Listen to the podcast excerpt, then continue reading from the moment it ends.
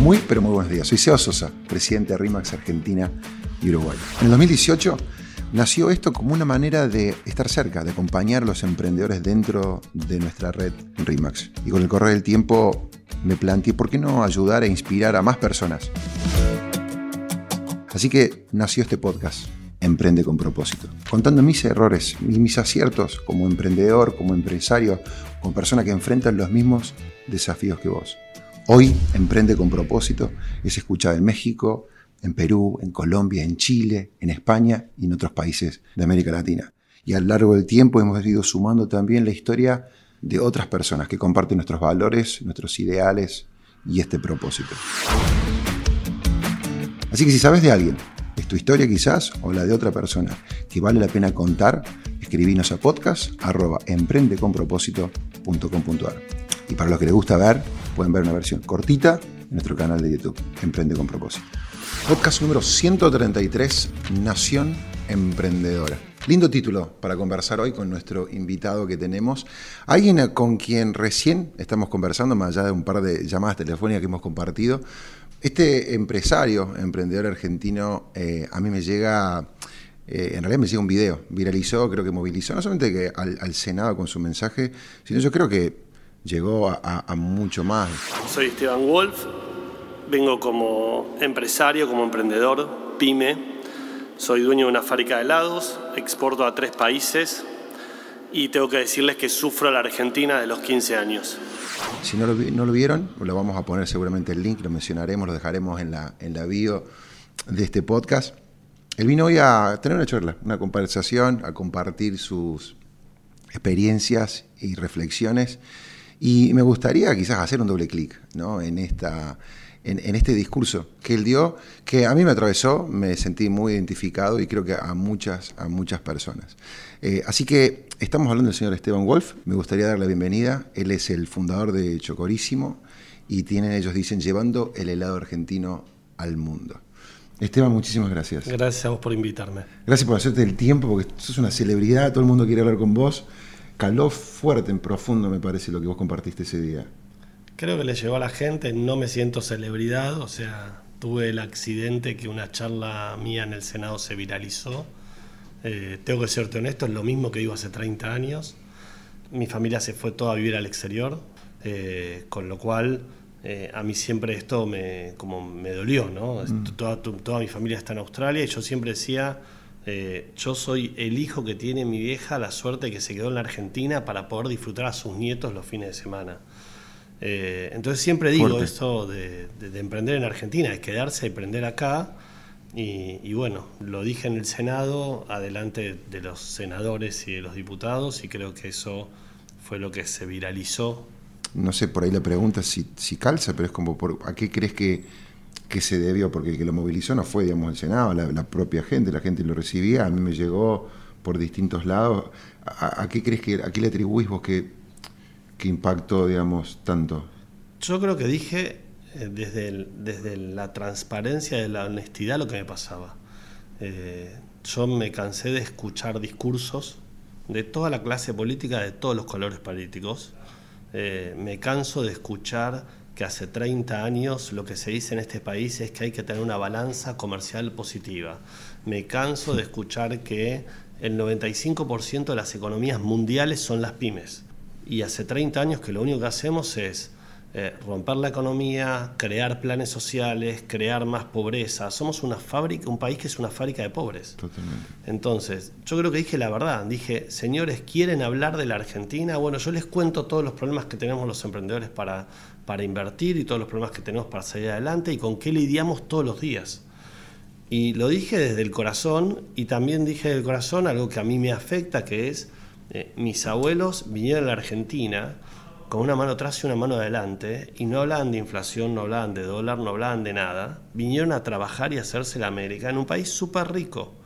Y hoy la Argentina es más rico que en esa época, porque descubrimos que tenemos una fuente de gas increíble, que somos la tercera reserva de litio del mundo, y lo que no sabemos es gestionarla, no sabemos administrar. El problema no es la Argentina, el problema son los gobiernos. Ahora, pregunto yo, o sea, ¿qué, qué nos está faltando Porque de repente, como decís vos, independientemente del color o el partido político, es eh, escuchen a la persona que está ahí en la primera línea de batalla, a la persona, como decís vos, que se levanta la mañana, que quiere construir, que quiere hacer, que quiere soñar, que quiere invertir. Porque no suena tan descabellado, tan loco lo que estás planteando. Es como que, che, yo, quiero hacer política, quiero construir un país, voy a hablar con los actores, con personas como vos. ¿Qué, qué, qué nos está faltando? Yo creo que nos falta terminar con la grieta, escuchar y consensuar. Yo una vez dije que el mejor plan de negocios para un presidente es pagar menos planes sociales, o sea, eliminar planes sociales y convertirlos en trabajo. Entonces vos te vas al mejor plan de negocios de un sindicalista. ¿Cuál sería el mejor plan de negocios de un sindicalista? Tener más afiliados. Para tener más afiliados no necesita plan, necesita más gente trabajando. Y ahora te vas al mejor plan de negocios de un empresario, un emprendedor. ¿El que quiere? Vender más. Para vender más, ¿qué tiene que haber? Más consumo. Y para haber más consumo, ¿qué tiene que haber? Más trabajo. Con lo cual, algo tan sencillo, ¿sí? que es sentarse y poner contexto y condiciones. Pero esto lo que significa es, esto no es la culpa del presidente de turno o la culpa del sindicalista de turno. Esto es terminar con la grieta y sentarnos en una mesa todos, porque todos somos responsables de sacar el país adelante. Los emprendedores, los empresarios, los dirigentes, los dirigentes sociales, ¿sí? los, sindicalistas, los, los gobernantes, todos somos responsables. Y crear contexto. Porque hoy vos tenés que a un emprendedor lo fundís por un problema laboral. Entonces tenemos que crear contexto y decir qué necesita el país para salir adelante y para crear trabajo.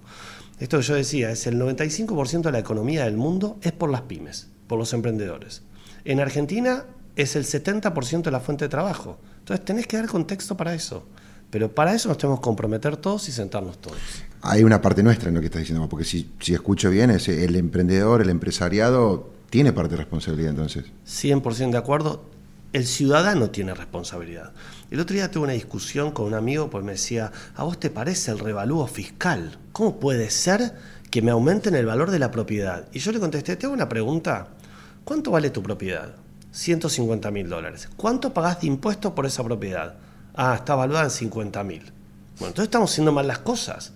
Y eso nos afecta a todos. Entonces, cuando uno quiere pensar en un país en serio, todo tiene que ser serio y todo tiene que ser transparente. Si tu propiedad cuando la vas a vender cuesta 150 mil dólares, vos deberías pagar impuestos por 150 mil dólares. Entonces todo empieza a ser normal y serio. Me pasa que ahí viene, bueno, yo, viste, que no está escuchando, dice, bueno, pero no voy a ver un peso de ese dinero que puse, que esto, que el otro, que la desconfianza con el Estado.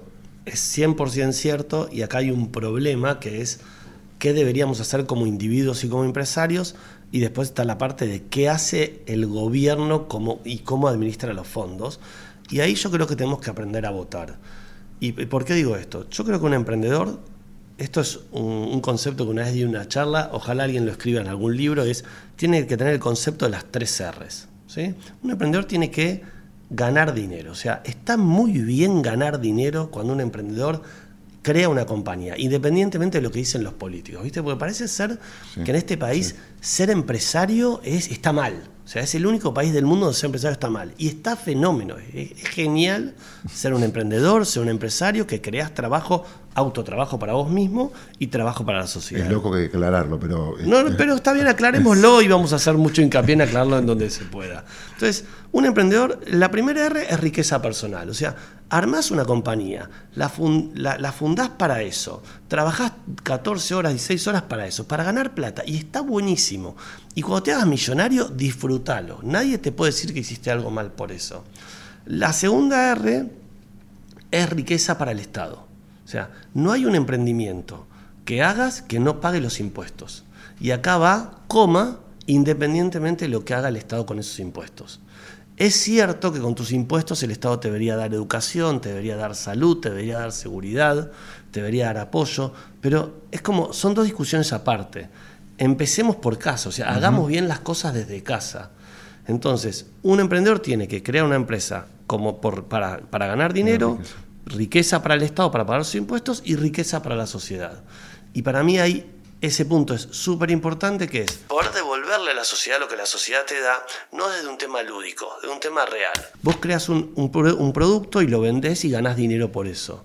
Entonces, una de las formas de devolver riqueza a la sociedad es dando trabajo y otra es tratando de ayudar a los que menos tienen. Y está bueno el concepto que parece muy religioso que es del diezmo. Está bueno a la persona que no puede tratar de ayudar. Entonces creo que esos el concepto de que al, que más se le ha dado también mayor responsabilidad tiene, ¿no? Bueno, es, a, mí me tocó, yo tuve la suerte de dirigir una fundación, y mirá lo que estoy diciendo, tuve la suerte de dirigir una fundación que fue Manos en Acción, que le damos de comer 450, a 450 chicos todos los días. Eh, y cuando yo empecé en esa fundación le damos de comer a 67. Y, y, no está bueno tener que darle de comer a chicos todos los días porque no tienen para comer o porque sus padres no tienen trabajo.